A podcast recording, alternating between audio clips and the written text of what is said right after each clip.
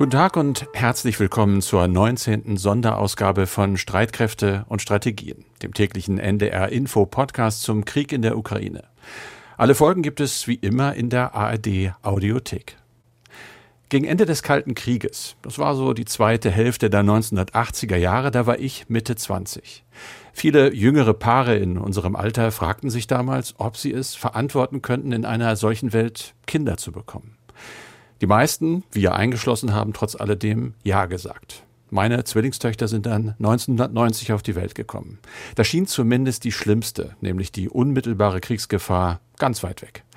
Und trotz aller Kriege und Terroranschläge, die es seitdem gegeben hat, haben wir uns nie so umfassend bedroht gefühlt wie gerade jetzt.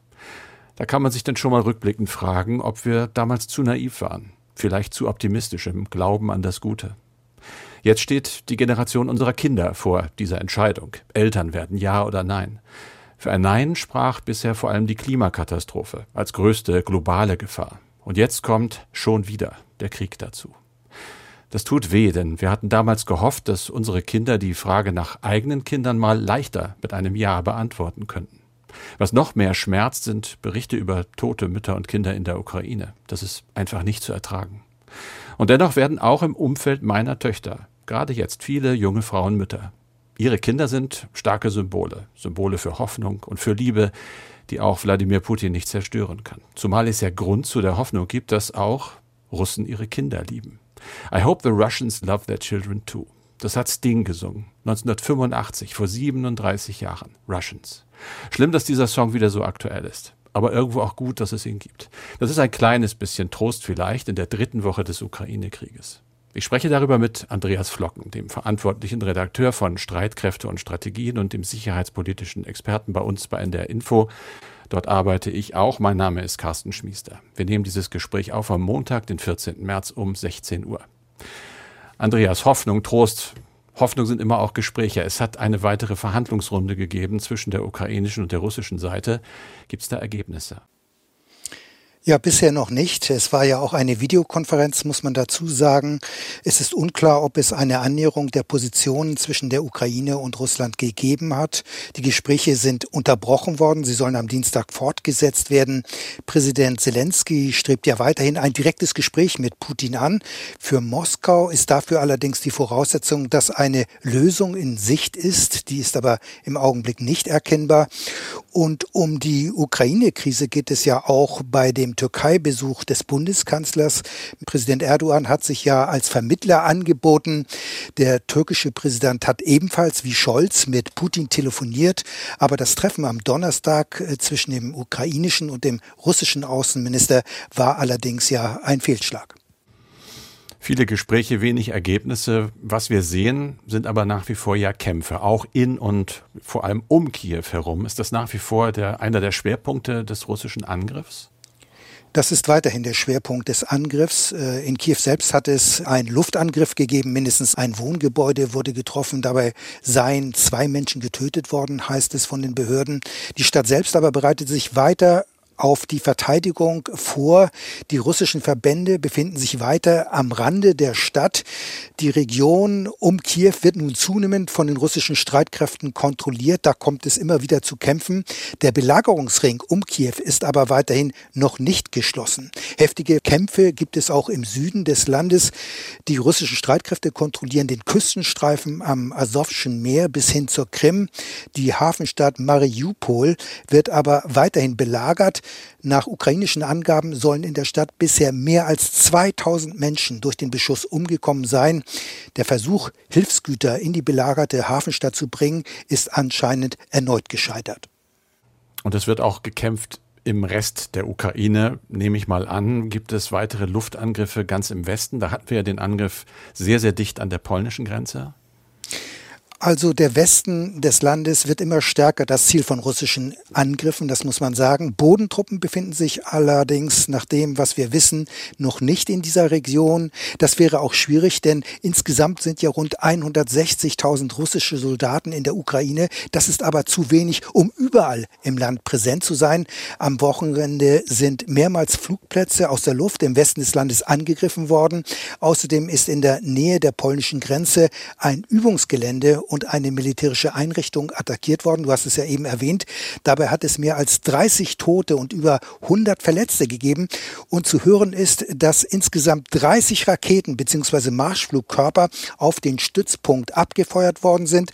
Nach ukrainischen Angaben sind dabei 22 dieser Flugkörper abgefangen worden.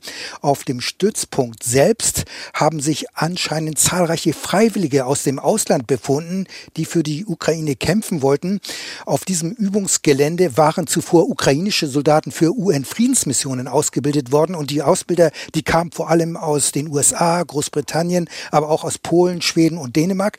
Die Ausbilder haben das Land aber schon vor geraumer Zeit verlassen und seitdem wird dieser Militärstützpunkt von der Ukraine benutzt, um viele Freiwillige aus dem Ausland zu trainieren, um sie auszubilden. Ob diese Militäreinrichtung nach den Angriffen weiter noch nutzbar ist, das wissen wir nicht. Wir hatten in diesem Podcast ja schon mal erwähnt, dass die Ukraine weiterhin rund 50 Kampfflugzeuge im Einsatz hat. Aus Washington heißt es, die Maschinen würden von den Stützpunkten im Westen des Landes aus starten. Den russischen Streitkräften sei es weiterhin nicht gelungen, die ukrainische Luftverteidigung komplett auszuschalten. Berichtet wird, dass die russischen Kampf Kampfflugzeuge bei ihren Angriffen überwiegend nur ganz kurz in den ukrainischen Luftraum eindringen würden. Die Rede ist von Quick-In and Out Missions. Das Ziel der jüngsten Luftangriffe war ganz offensichtlich, diese ukrainischen Flugfelder unbrauchbar zu machen. Ob das aber komplett gelungen ist, das wissen wir nicht. Es sieht ja danach aus, dass die Ukraine auch technisch noch in der Lage ist, wirksam Widerstand zu leisten. Du hast eben gesagt, da sind Cruise Missiles abgeschossen worden. Das geht ja nur mit Waffen, die aus dem Ausland geliefert worden sind und wohl auch weiter geliefert werden. Wir kriegen viele, viele Mails und in sehr vielen Mails wird auch immer wieder die Frage zumindest aufgeworfen, dass diese Waffenlieferungen ja durch die Stärkung der ukrainischen Armee auch äh, die Gefahr in sich bergen, für die Ausweitung des Krieges zu sorgen. Wie siehst du das? Ja, da gibt es in meinen Augen eindeutig einen Zusammenhang. Wir erleben ja jetzt eine Ausweitung des Krieges in der Ukraine. Die verstärkten Luftangriffe im Westen der Ukraine haben mit Sicherheit etwas mit den Waffenlieferungen zu tun. Diese kommen ja ganz offensichtlich vor allem über Polen und auch Rumänien in das Land. Polen allein hat ja eine über 500 Kilometer lange Grenze mit der Ukraine. Und natürlich versuchen die russischen Militärplaner, den Nachschub an Waffen und Munition zu verhindern. Denn es sind mehr mehrere tausend Flugabwehrraketen und Panzerabwehrwaffen in das Land bereits gekommen und es werden immer mehr Waffen geliefert, denn die USA und auch die EU haben ja Millionen von Dollar und Euro für Militärlieferungen zur Verfügung gestellt. Und es ist davon auszugehen, dass die russische Aufklärung stets versucht, jetzt diese Waffentransporte zu entdecken und anschließend anzugreifen. Die USA und die anderen westlichen Lieferanten werden natürlich alles tun, um zu verhindern, dass bekannt wird, wann und wie diese Waffenlieferungen erfolgen. Daher erfahren wir de facto darüber ja auch gar nichts. Wir spekulieren ja dann doch ziemlich. Es ist aber davon auszugehen, dass die Waffenlieferungen auf polnischer oder rumänischer Seite übergeben werden. Die Ukrainer müssen dann selbst zu sehen, wie sie diese Waffen dann in das Land bringen. Und der Hintergrund ist ja auch klar, die Waffenlieferanten wollen auf jeden Fall verhindern, dass sie selbst Kriegspartei werden. Und ein Sprecher des US-Verteidigungsministeriums teilte mit, dass bisher keine Waffenlieferungen attackiert worden seien. Aber da meine ich, das kann sich ganz schnell ändern.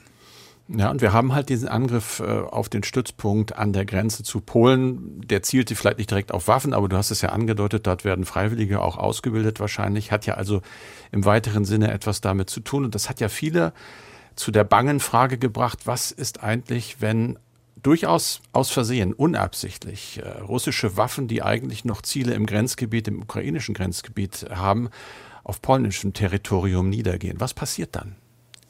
Ja, man muss erst mal sehen, diese Gefahr besteht und die ist in der Tat sehr gegeben und es ist gefährlich. Es kann in der Tat zu gefährlichen Zwischenfällen kommen, denn es ist, wie du selber sagst, ja nicht ausgeschlossen, dass russische Raketen zum Beispiel auf polnischem Territorium einschlagen. Es ist nicht ausgeschlossen zudem, dass russische Kampfflugzeuge den polnischen Luftraum verletzen, bewusst oder unbewusst. Das alles wären dann kritische Situationen, insbesondere dann, wenn in dem NATO-Land Verletzte oder sogar Tote zu beklagen sind oder wenn die die Flugabwehr des NATO-Landes einen, ein russisches Kampfflugzeug abschießt, möglicherweise, weil dieses irrtümlich in den polnischen Luftraum eingedrungen ist. Und so einen ähnlichen Fall hatten wir ja vor einigen Jahren in der Türkei. Damals wurde ein russisches Kampfflugzeug abgeschossen, das äh, in Syrien im Einsatz war. Aber um solche Zwischenfälle zu verhindern, sind direkte Kommunikationskanäle zwischen der NATO und dem russischen Generalstab eingerichtet worden. Diese sind permanent besetzt und auf diese Weise soll verhindert werden, dass es zu Missverständnissen und einer versehentlichen Eskalation kommt. Und man muss sagen, solche militärischen Kommunikationskanäle wurden auch in Syrien eingerichtet, denn dort der ein oder andere wird sich dran erinnern, denn dort operieren ja im syrischen Luftraum sowohl russische als auch US-Kampfflugzeuge. Trotzdem die Frage, wenn so ein Zwischenfall passiert, da geht es ja sehr, sehr schnell und die Systeme sind ja alle auch digital und unglaublich entscheidungsschnell. Ist dann nicht automatisch der Bündnisfall ausgelöst, wenn eben eine Rakete russischer Bauart auf polnischem Territorium niedergeht? Also ein Zwischen, ja, also ein Zwischenfall im ukrainisch-polnischen Grenzgebiet zum Beispiel wird nicht sofort den Bündnisfall auslösen. Das, darüber muss man sich im Klaren sein. Der Artikel 5 des NATO-Vertrages sieht zwar vor, dass sich die Bündnismitglieder im Falle eines Angriffs gegenseitig beistehen und unterstützen. Offen bleibt aber, wie diese Unterstützung ganz konkret aussehen soll. Außerdem ist erstmal die Voraussetzung, dass der NATO-Rat, also das Gremium, in dem alle 30 NATO-Mitglieder zusammengeschlossen sind, dass dieser NATO-Rat den Bündnisfall erklärt. Also dieses Gremium muss erstmal sich zusammensetzen und feststellen, dass das Bündnis angegriffen worden ist. Und so einen Bündnisfall ist in den mehr als 70 Jahren bisher in der NATO erst einmal ausgerufen worden, und zwar nach den Terroranschlägen vom 11. September 2001 in Washington und New York. Kassen. Wir machen jetzt aber noch einen Sprung, Stichwort Waffen, Waffenlieferungen. Von den Waffenlieferungen jetzt mal zu einem geplanten Rüstungsgeschäft oder zu einer geplanten Rüstungsbeschaffung der Bundeswehr. Es wurde ja lange darüber geredet und gestritten, durch welches Flugzeug äh, die in, den, in die Jahre gekommenen Tornado-Kampfjets ersetzt werden könnten. Und jetzt ist anscheinend die Entscheidung gefallen, US-Flugzeuge vom Typ F-35 sollen die Tornado ersetzen. Für dich eine Überraschung? Nee, nicht wirklich. Also man hat äh, ja schon länger die Diskussion verfolgt über Nachfolgemodelle. Tornado, etwa 40 Jahre alt, war unstrittig einfach fast ein Fall fürs Museum, ungeheuer teuer in der Unterhaltung. Da war aber ja ganz lange die F-18, auch ein amerikanisches Flugzeug im Gespräch. Nun also offenbar das beste und teuerste und aktuellste, was es gibt. Gerade bestätigt übrigens von Bundesverteidigungsministerin Christine Lambrecht, die hat äh, tatsächlich gesagt, nach sorgfältiger Betrachtung aller Optionen also auch F-18 unter anderem, hätte sie sich entschieden, für die Aufgabe der nuklearen Teilhabe die Beschaffung dieser F-35 einzuleiten. Das hat sie heute gesagt. Es ist, wie gesagt, das modernste Kampfflugzeug der Welt, eine ganz spezielle Form- und Außenbeschichtung, schwerer zu orten für gegnerisches Radar, hergestellt von Lockheed Martin. Die Bundesregierung plant nach allem, was wir im Moment wissen, die Anschaffung von bis zu 35 Stück. Nur mal zum Hintergrund. Äh, in den amerikanischen Streitkräften gibt es eine Order von um die zweieinhalbtausend dieser Maschinen. Stückpreis in Euro 145 Millionen.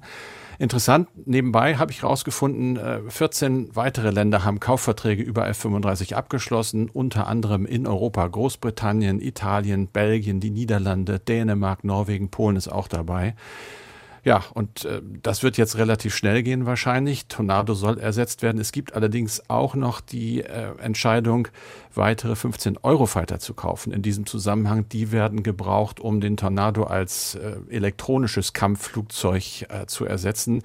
Denn bislang gibt es diese Möglichkeit ja auch mit solchen Flugzeugen tief in gegnerisches Gebiet einzudringen und dort Luftabwehrstellungen zu bekämpfen. Das ist also im Moment nicht wirklich überraschend für die Leute, die sich länger mit dem Thema befassen, aber in dieser Schnelligkeit jetzt fand ich es doch ein klares Zeichen. Die F-35 wird ja auch für die sogenannte nukleare Teilhabe beschafft. Du hast es ja eben erwähnt. Dieser Begriff nukleare Teilhabe, den sollte man aber kurz erläutern. Es weiß ja nicht jeder, was damit gemeint ist. Nee, obwohl die Richtung ja klar ist. Die NATO ist eben auch ein nukleares Bündnis, also ein Bündnis der Atomwaffen letztlich. Und da gibt es dieses Konzept, das heißt auf Englisch Nuclear Sharing. Und das soll aus Sicht der USA zeigen, dass sie mit ihren Atomwaffen bedrohte europäische NATO-Mitgliedstaaten, die keine eigenen Nuklearwaffen haben, schützen können und schützen wollen. Deutschland ist ein Fall. Wir haben keine eigenen Atomwaffen. Zu dieser nuklearen Teilhabe gehört, dass die beteiligten Staaten, also wir auch, an Einsatzvorbereitungen und Entscheidungen beteiligt sind dass sie technische Voraussetzungen schaffen zum Einsatz dieser Nuklearwaffen, zum Beispiel durch entsprechend zertifizierte Flugzeuge oder Raketenträgersysteme, in unserem Fall sind es Flugzeuge, und dass auf ihrem Territorium auch amerikanische Nuklearwaffen lagern.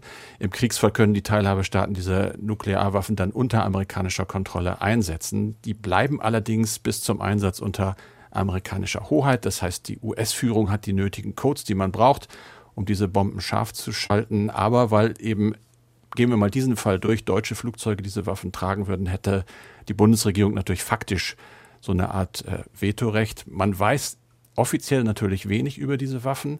Da ist nichts bestätigt, aber man kann es wirklich sehr schnell googeln und kommt dann auf Zahlen von in Europa etwa 150 äh, Bomben des Typs B61. Die sind schon ein bisschen älter einstellbare Sprengkraft habe ich herausgefunden bis zum 20-fachen der Hiroshima-Bombe, also sehr, sehr fürchterliche Waffen. Angeblich liegen in Büchel in der Eifel in Deutschland 20 dieser Bomben, natürlich bewacht von Amerikanern.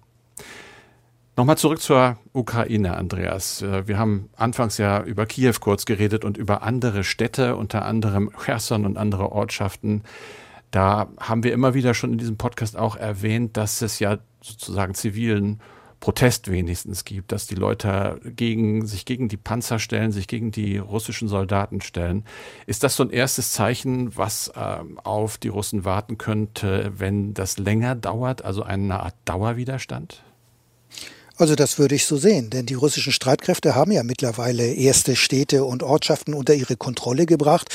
Und es zeigt sich jetzt aber auch, dass obwohl der militärische Widerstand zwar gebrochen ist, dass es nun Proteste gibt, auch der Einwohner. Und damit äh, haben jetzt die Militärs zu tun. Und in der von dir erwähnten Stadt Cherson in der Südukraine haben wir das ja bereits gesehen, wie Hunderte von Ukrainern auf die Straße gingen und die ukrainische Flagge schwenkten und gegen die Besatzer Besitzer protestiert haben. Ähnliche Proteste gibt es jetzt auch in anderen Städten. Bürgermeister weigern sich zu kooperieren und in diesem Zusammenhang sind anscheinend auch zwei Bürgermeister von den russischen Streitkräften verschleppt worden. Das hat die Proteste noch weiter angeheizt. Also die russischen Besatzer sehen sich jetzt mit einem ganz neuen Problem konfrontiert, auf das sie offenbar gar nicht vorbereitet sind.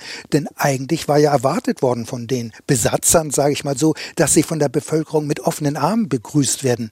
Aber die Wirklichkeit, die sieht ja jetzt offenbar ganz anders aus. Carsten, jetzt aber noch zu einer anderen Beobachtung.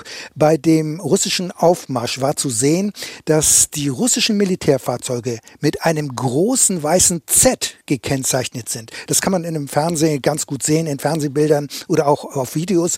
Dabei kennt ja das kyrillische Alphabet gar kein Z und über dieses Zeichen, über das Z gibt es viele Spekulationen. Du hast mal nachgeforscht. Was hat es mit diesem Z auf sich? Es gibt da eben nicht die eine Antwort, die, die ganz klar sagt, dies oder das ist der Sinn und Zweck.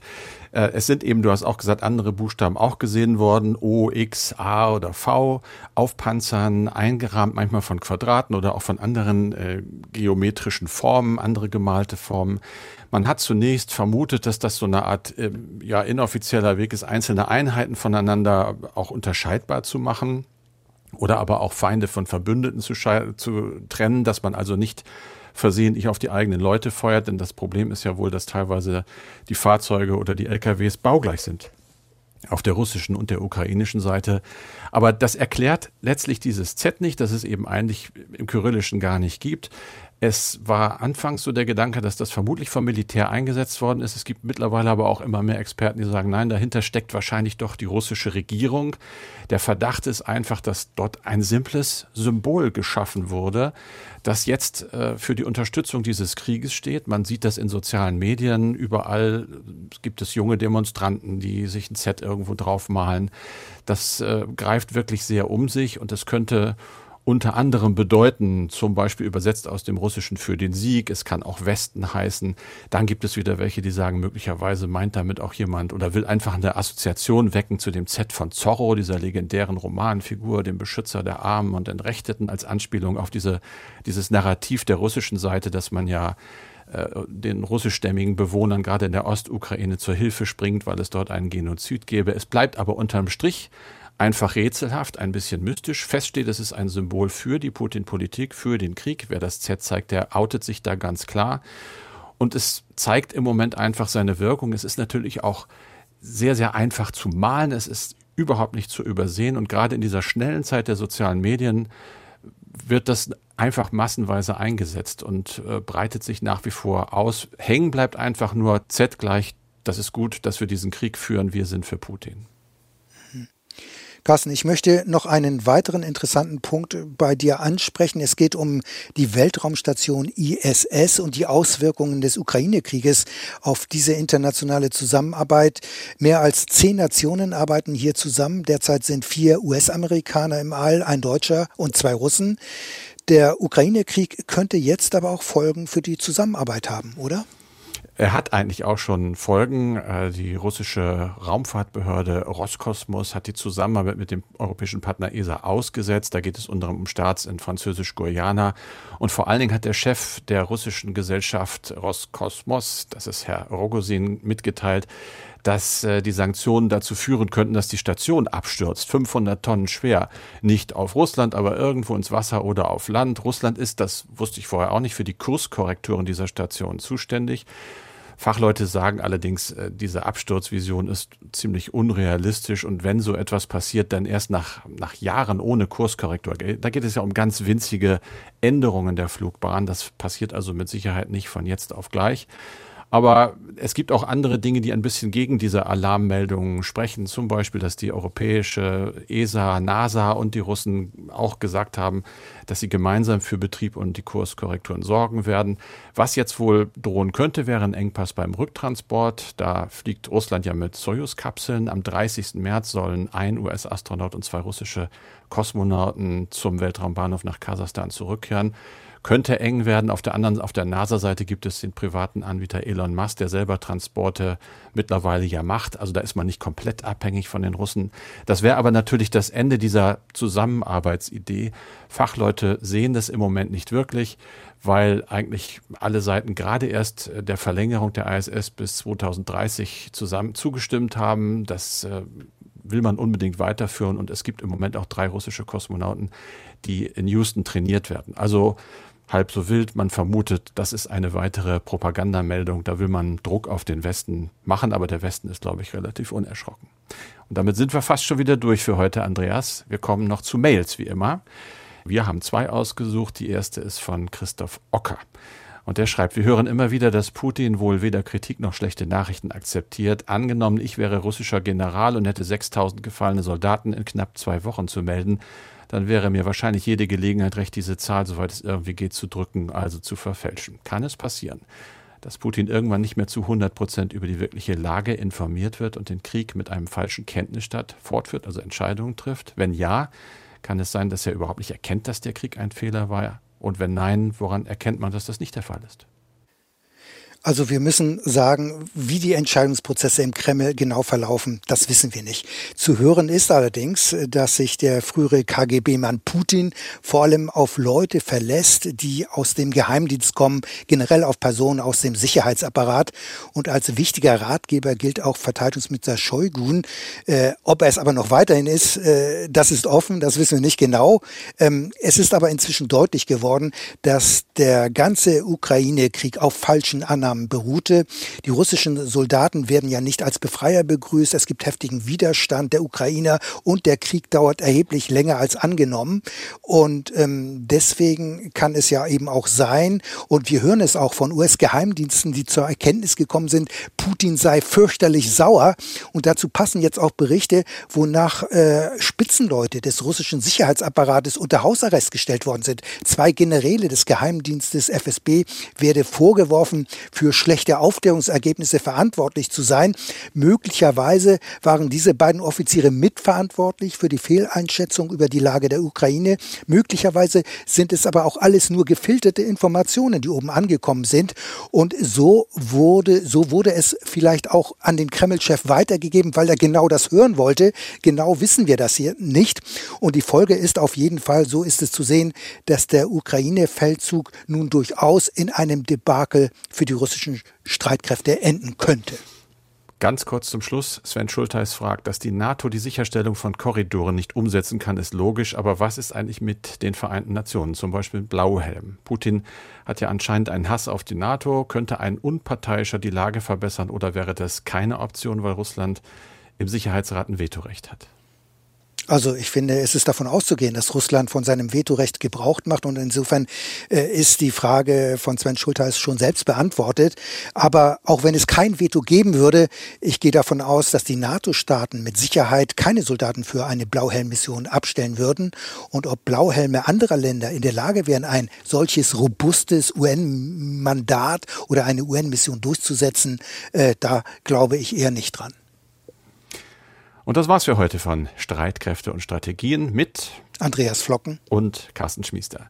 Das Ganze wie immer auch als Podcast. Alle Folgen finden Sie in der ARD Audiothek und noch eine Empfehlung vielleicht zu einem Podcast. Krieg in Europa heißt ja das Update zur Lage in der Ukraine. Die Moderatoren von NDR Info bringen Sie in diesem Briefing zweimal am Tag. Und zwar morgens um 6.30 Uhr und abends um 17.30 Uhr auf den aktuellen Stand der Entwicklung im Krieg in der Ukraine. Also gerne mal reinhören, zum Beispiel eben in der Audio-App der ARD. Das ist die ARD Audiothek.